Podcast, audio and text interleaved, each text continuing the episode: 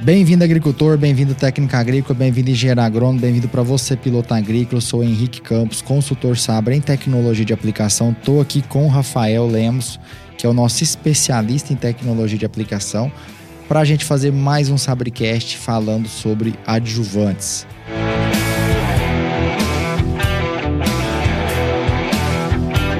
Esse ramo que cresce muito no Brasil e que, Rafael, você que está entrando agora no nosso time, 90% do nosso tempo a gente está trabalhando com empresas de adjuvantes. Então, a Sabra ela começou e ainda trabalha com pesquisa e essas empresas né, que fazem esse tipo de, de proposta né, para colaborar na aplicação, elas estão sempre conosco aí na nossa história. Então, é, a história da Sabra está sempre junto com essas empresas de adjuvantes, onde a gente capacita os representantes dessas empresas para conhecer mais sobre o assunto tecnologia de aplicação e ter argumento técnico para poder entender os, os, reais motivos de uma aplicação estar tá sendo bem sucedida ou não, assim como uh, a gente também ajuda no desenvolvimento desses produtos nós que uh, todo ano levamos adjuvantes lá para o USDA, para o Departamento de Agricultura americano, junto à Universidade Texas A&M, para fazer protocolos lá no laboratório de tecnologia de aplicação aérea, tá? Já que eles têm o equipamento que aqui no Brasil a gente não tem.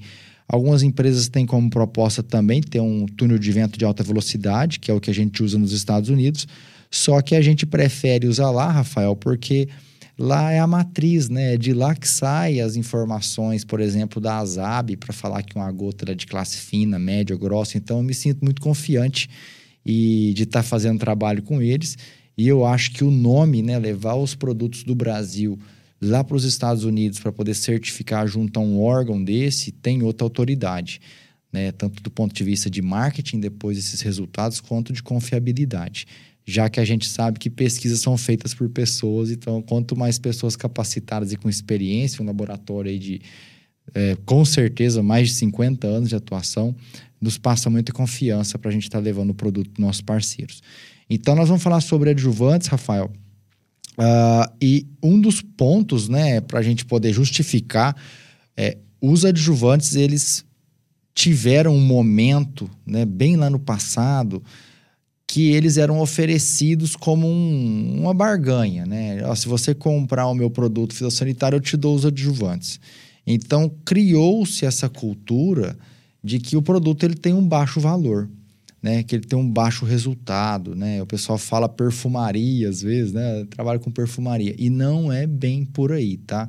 Os adjuvantes, eles têm uma função muito importante, eles podem potencializar o controle fitossanitário, Uh, nós fazemos testes, né? O Rafael foi analista do LAPAR, que é o Laboratório de Análise de Gota, quando a gente fazia o mestrado na Unesp de Jaboticabal. Então, o medidor de partículas, ele dá um dado bem interessante mostrando o que, que o adjuvante é capaz de fazer no tamanho de gota. Ele também pode ajudar na mistura dos produtos em tanque, na compatibilidade. Ele pode ajudar na interação da cutícula com a planta, como... É, aumentando a afinidade, né, já que a cutícula da planta é uma camada serosa, lipídica, se a gente tem um adjuvante que ajuda a fazer essa absorção mais rápida, ele vai ter um efeito diferenciado. Aí você começa a entrar em alguns pontos muito mais específicos, né, Rafael? Vamos pensar numa planta Ciperus rotundo ali, numa tiririca, que é um problema para poder controlar. Essa planta ela tem muito mais camada serosa, é muito mais lipídio, né? Uma superfície muito mais lipofílica do que é, hidrofílica. Algumas plantas daninhas são mais hidrofílicas. Essa planta em específico, ela é mais lipofílica, ou seja, se eu tiver um adjuvante que tem uma capacidade de ter maior afinidade, um produto mais oleoso, eu posso ter um controle melhor. Veja só. Assim como tem erros grotescos no uso desses produtos, por exemplo, aqui na região de cana-de-açúcar, paga-se caríssimo no herbicida que tem alta solubilidade, ou seja, herbicida de seca. A gente aplica ele na palha para quando chover, em setembro, outubro, esse produto passar pela palha ir lá para a solução do solo para que na hora que a planta daninha receba, que a semente, né, a sementeira receba a água da chuva, na hora que ela emite ali a caulinita e radiculita, ela vai entrar em contato com esse herbicida caríssimo que é de seca. E aí o fera, Rafael, vai lá e coloca um adjuvante que tem como característica aquela adesividade. Ou seja, ele pagou caro para um produto atravessar a palha, mas ele põe uma cola nele para ficar colado na palha. Então, posicionamento errado, né? Então, porque ele tem uma função, esse mesmo produto tem um, tem um funcionamento muito bacana se for num pós-emergente. Então, assim, são ferramentas incríveis que, se forem usadas de maneira correta, potencializa muito o resultado. São importantes sim, é um mercado enorme, tá? Para o Brasil, sempre surgem empresas e eu gosto muito de trabalhar com esse pessoal dos adjuvantes, Rafael, porque nos Estados Unidos, que é onde eu tive a oportunidade de me formar como uh, profissional na parte extensionista, isso já existia dentro de mim, mas foi nos Estados Unidos que eu peguei essa parte extensionismo, que eu tive a oportunidade de trabalhar com o Greg Kruger, que é, foi um cara espetacular. Uh, lá, cada estado tem a sua universidade que tem o seu papel de sair capacitando os produtores, certo? Aqui no Brasil isso não existe. E os grandes responsáveis por ir de porteira em porteira, passando informação, são as empresas de adjuvantes. Então tem muito nosso respeito, porque são multiplicadores de informação. Então, Rafael, vamos começar falando da área que você entende, né? Que você foi analista lá do professor Marcelo, lá do Lápida, uh, que é o efeito desses produtos no espectro de gotas, tá? Uh, você teve a oportunidade de avaliar diferentes pontos de pulverização, também formulações. O que, que você via que mais modificava quando a gente colocava um adjuvante na cauda? Você via é, mudança no DMV, mudança no DV01, mudança no DV09. Depois a gente pode até explicar esses termos para o pessoal aí. Mudança no. Lá a gente usava span relativo ou, ou amplitude relativa? Amplitude relativa. O que, que você pode compartilhar com a gente aí? É, então, só, só contextualizando o que você falou, achei interessante porque a gente se formou, acho que acredito, muito próximo, né? Formei em agronomia aí, colei grau em 2010 e foi na época que eu me apaixonei por, por essa área de tecnologia de aplicação. E eu lembro que na, na época, quando a gente falava de adjuvante, olha que já existiam produtos já no mercado, né? Já, já bem conhecidos. Mas a maior parte dos, dos agricultores, enfim, dos técnicos, usavam muito produtos caseiros. Né? Por exemplo, usavam detergente, utilizavam é, óleo queimado, né? enfim, ou algumas formulações aí bem estranhas para tentar conseguir um, um, efeito melhor, né? Às vezes, é, ureia da, da pecuária. Então, era o que a gente mais ouvia se falar. Então, não estamos falando de um, de um, de um de um passado muito distante, né, 12, 13 anos de lá para cá, que é, o desenvolvimento de produtos, de adjuvantes é, e mesmo de aditivos nesses produtos formulados, cara, cresceu muito, desenvolveu muito e hoje a gente tem produtos que realmente são efetivos é, em controle de espuma, redução de pH, tamponante, enfim, queratizante. Então hoje a gente tem uma infinidade de produtos que é, não são, não, não são para ser usados com receita de bolo, mas cada um tem a sua especificidade. Eu preciso saber trabalhar, você falou muito bem, né? Eu preciso entender o posicionamento desse produto.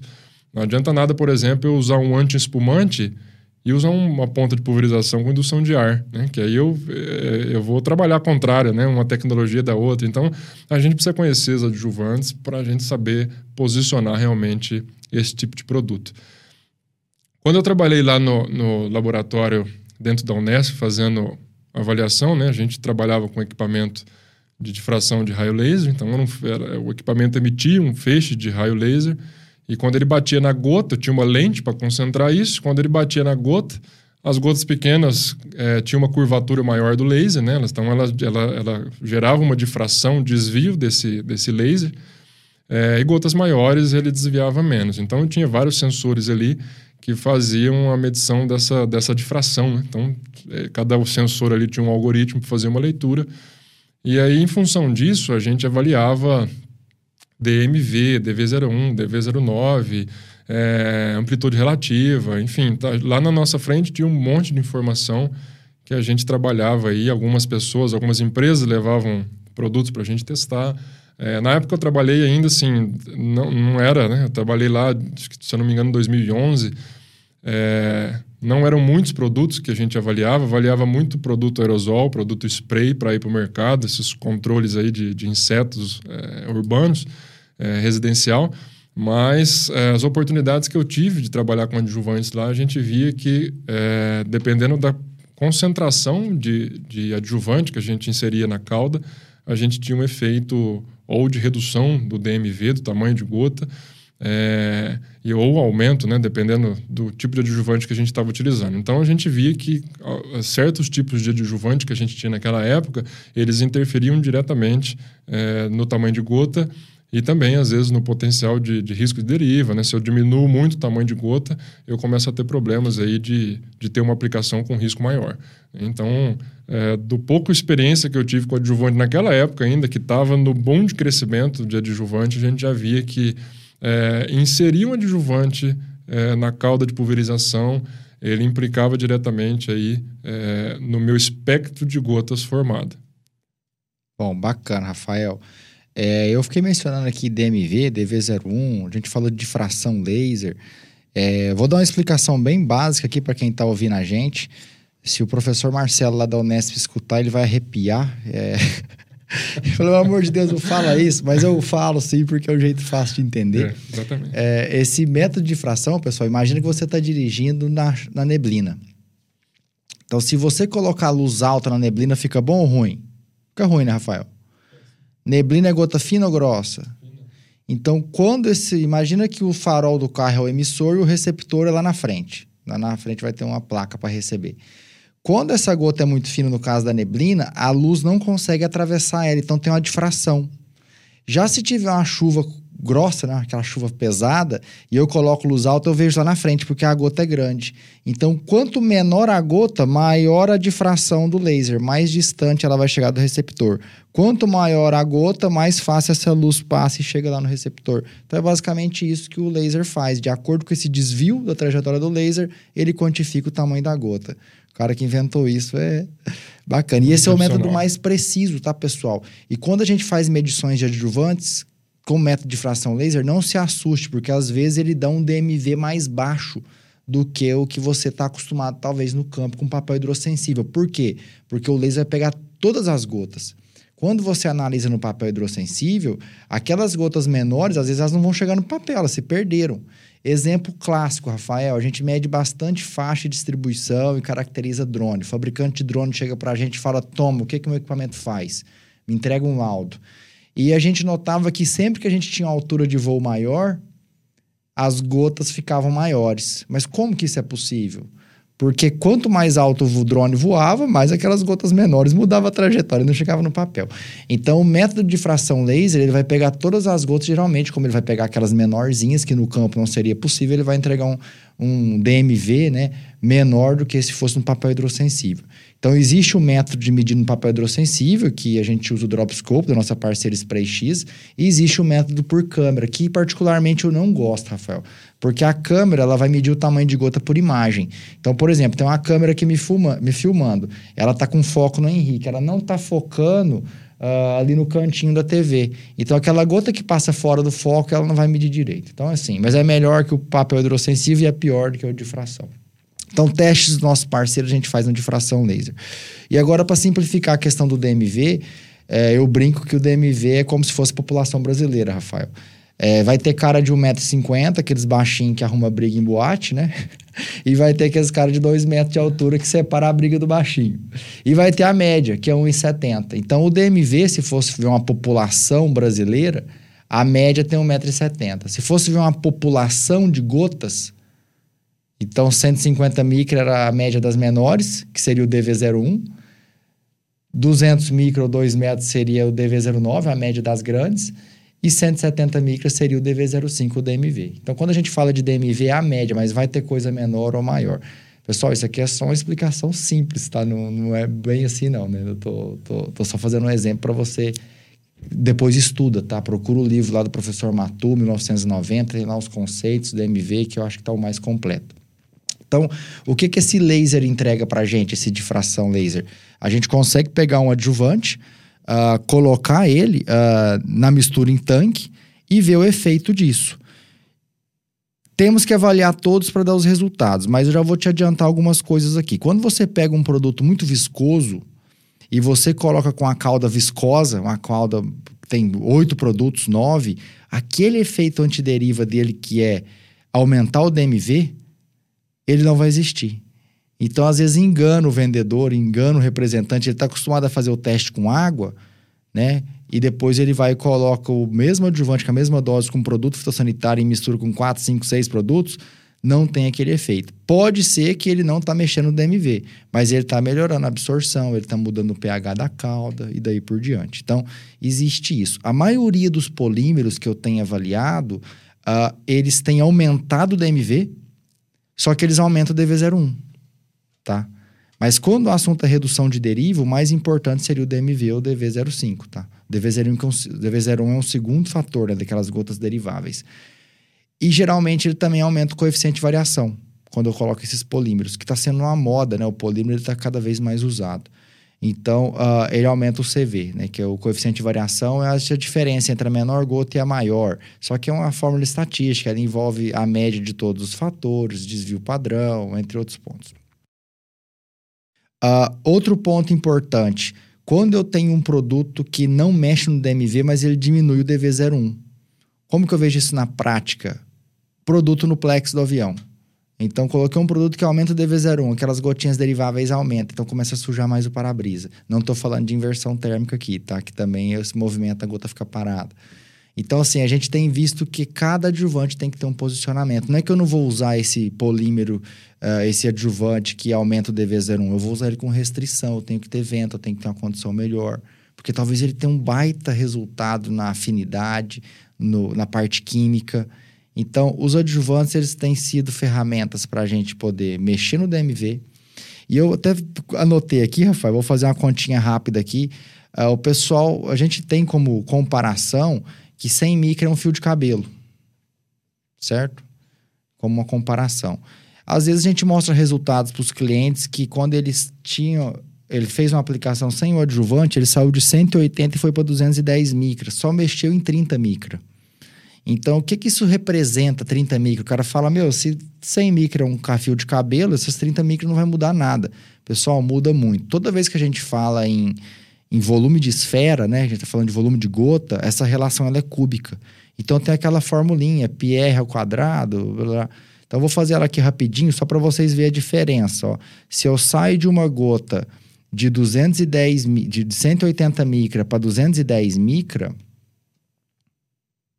essa relação ela é cúbica. Peraí que eu vou ter que virou muito número aqui, Rafael. E ela é cúbica tá aqui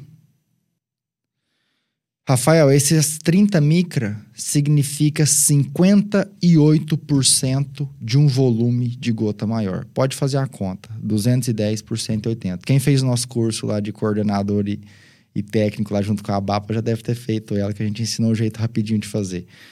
Mas, pessoal, isso aqui é argumento técnico para representante dessas empresas. Quando você mexe em 30 micra nessa situação, você aumentou quase 60% um volume de gota maior. Então, isso é um adjuvante, isso é a potência que um adjuvante tem para poder melhorar a qualidade da aplicação. E fora isso, Rafael, a gente fazia bastante trabalho lá no professor Marcelo com compatibilidade físico-química, né?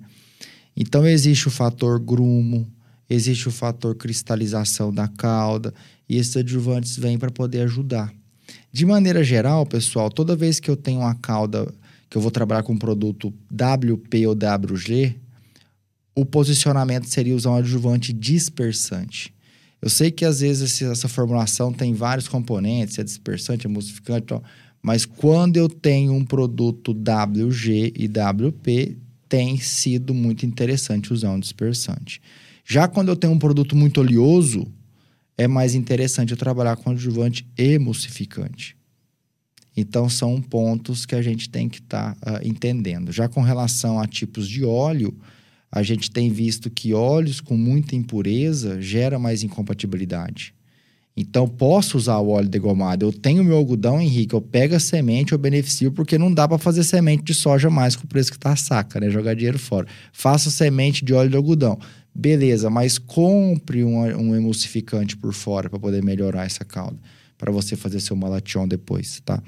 Então, os adjuvantes têm uma função muito importante, não menospreze esses produtos vão estar tá mexendo no DMV, vão estar tá mexendo no DV01. Quando a gente fala amplitude relativa, pessoal, é só pegar o DV09 menos o DV01 e dividir por DMV, você vai achar essa amplitude relativa, que quanto mais próximo de zero, mais uniforme a amostra. Então, eu posso comparar um adjuvante com outro, qual é mais uniforme ou não, e aí gota por centímetro quadrado, porcentagem de área coberta também, para quem gosta de usar esses valores. Então, mistura em tanque, a gente falou dos posicionamentos, emulsificante, dispersante, pode ajudar a reduzir grumo. Como que a gente faz isso? Usa a INBR dos agrotóxicos, que é aquela orientação sobre como fazer o teste de compatibilidade. A gente tem essa NBR, a gente pode compartilhar com vocês. É muito simples, é uma metodologia que a gente ensina o pessoal da fazenda para poder fazer os testes lá, tá? Com responsabilidade de usar os vasilhames certo, depois descartar, né, para não haver contaminação. Então, tem efeito na compatibilidade de cauda, tem efeito no controle de deriva tem efeito na uniformidade de gotas. Então, são produtos que são importantes para a gente? Então, essa seria a nossa contribuição em um podcast para falar dos adjuvantes. Não sei se você quer fazer mais alguma uh, posição, Rafael. É, só é, destacar de novo o que você falou no começo. Né? Eu acho que é importante, como tem muita empresa hoje adjuvante no mercado, muitos produtos sendo lançados, é, novidade é por isso que você falou que é interessante a pesquisa. Né? Então, frisando um pouco mais ainda, quando a gente trabalha com posicionamento de adjuvante, a gente precisa conhecer as características desse adjuvante.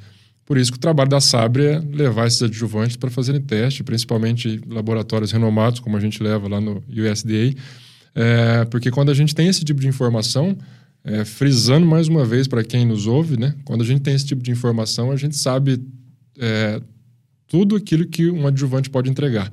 Né? Se ele vai aumentar ou não o DMV, se ele vai trabalhar mexendo no DV01, porcentagem de cobertura, é, qual é o coeficiente de variação que eu posso ter na aplicação desse adjuvante ou não, o que, que ele traz a compatibilidade de cauda, relação de velocidade do vento, o que, que pode gerar é, com ou sem a adição desse adjuvante. Então, por isso que quando é, apresentado dados confiáveis, né, quando a gente trabalha com, com instituições de pesquisa avaliando esse tipo de, de, de adjuvante, é, dá ao agricultor e para a gente também trabalha direto no agro com esses adjuvantes, uma certeza é, e, um, e, uma facilidade para eu ter essa tomada de decisão e colocar o adjuvante certo para a aplicação certa.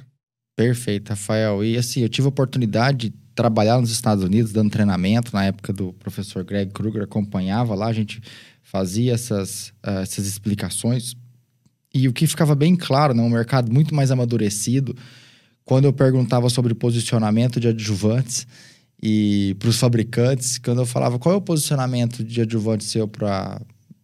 Enfim, qual é o seu posicionamento? Ele perguntava para mim qual bico, qual produto. Então, o mercado mais amadurecido que já entendia que não adianta só o adjuvante, tem que estar tá com a ponta certa para um determinado produto, né? Então, é o que eu bato na tecla para os nossos parceiros, olha, cuida da ponta de pulverização, está diretamente ligado com o seu business, tá? É, e entender que produto que está sendo usado, tá bom? Qualquer vendedor, qualquer representante de adjuvante que começar a querer tirar produto do portfólio para poder ter aplicabilidade, eu já desconfio. Então, eu já ouvi falar do cara que não deixa aplicar mais Mancozeb porque vai atrapalhar o processo da aplicação. Não é por aí. Então, o adjuvante ele vem para ajudar. Ele não pode ser o principal e você ter que mudar os produtos para poder conseguir fazer aquela venda casada, né? O cara vende a taxa de aplicação baixa para poder ter rendimento, mas aí você não pode usar alguns produtos, mas o adjuvante dele pode. Então, cuidado. Tem a hora de reduzir taxa de aplicação tem a hora de, de, de, mexer nesses pontos de rendimento. Né? A gente não pode deixar o rendimento atropelar a qualidade, tem que ter um equilíbrio entre qualidade e rendimento. Então, esse é o, o nosso ponto de vista sobre empresas adjuvantes. Todos os nossos parceiros aí que nos apoiam, ICL, Nitro, Antiga Fast Agro, Oroagri, é, AgriConnection, Forte Green, uh, poxa, se eu tiver esquecido, é Microxisto, todas as empresas aí que apoiam, que patrocinam aí, Dessangose, uh, quem mais está participando com a gente, o pessoal da Alvo, lá de, lá de Luiz Eduardo Magalhães, com o Thales, uh, bom, o pessoal da Garco Produtos, entre outras empresas aí que estão uh, ah, levando os produtos para os Estados Unidos, a Cel Agro, acho que a gente também está em conversa, que tem interesse em melhorar, de ter um resultado bacana. Então, Agradeço vocês por estarem até o final desse podcast. Agradeço a sua presença, Rafael. E agradeço também a todas as empresas que acreditam na Sabre. Obrigado e até o próximo SabreCast.